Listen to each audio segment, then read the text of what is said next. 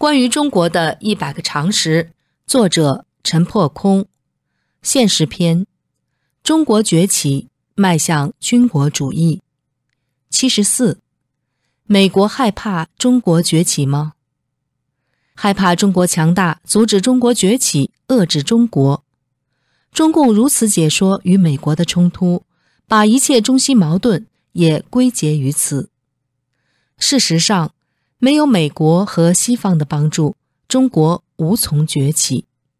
外资与外贸是中国经济增长的引擎，中美之间巨额的贸易顺差构成中国经济增长的主要成分。最惠国待遇、加入世界贸易组织 WTO、让中国经济融入全球化，都是在美国的帮助下，而其他民主国家对中国的帮助也功不可没。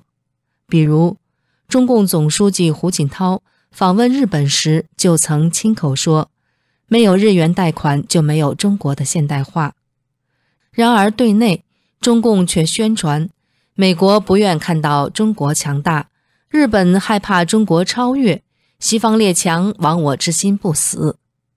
这些莫须有的指控、怀疑、蓄意的扭曲，到忘恩负义、贪天之功，应有尽有。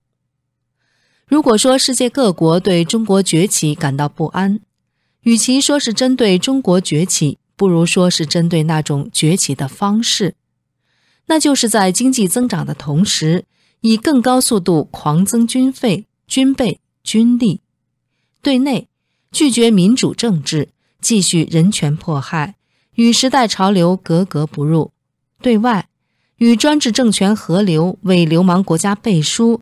与文明世界分庭抗礼，进而奉行扩张主义，威胁邻国，以大欺小，恃强凌弱。独裁与民主是中西价值观的根本对立。西方帮助中国，也是希望中国成为一个民主的、文明的、负责任的国家，进而有助于世界和平。这是和平演变说法的由来。但是中共故意将意识形态之争扭曲为国家利益之争，拉极端民族主义做大旗，把内部的问题推到外部，历来是独裁者的诡诈之道。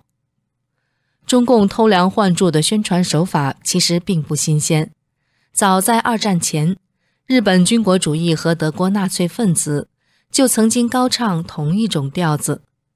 当时的日本军国主义散布说。美国不愿看见日本在西太平洋崛起，因而围堵日本。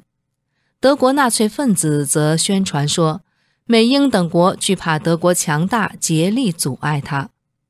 事实上，当时美英等文明国家惧怕的，与其说是德日两国的崛起和强大，不如说是他们赤裸裸的专制和侵略本性。果然。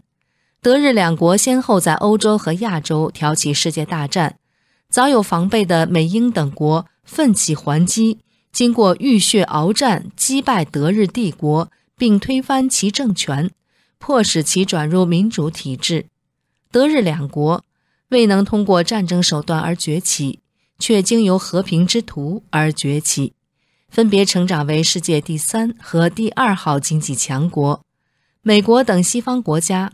非但没有害怕，反而热心扶持、慷慨援助，成为德日两国和平崛起过程中不可或缺的外因。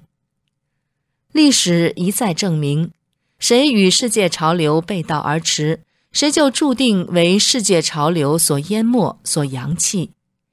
撇开中共不提，一旦中国有机会转型为民主国家，中美或中欧势必成为最紧密的盟邦。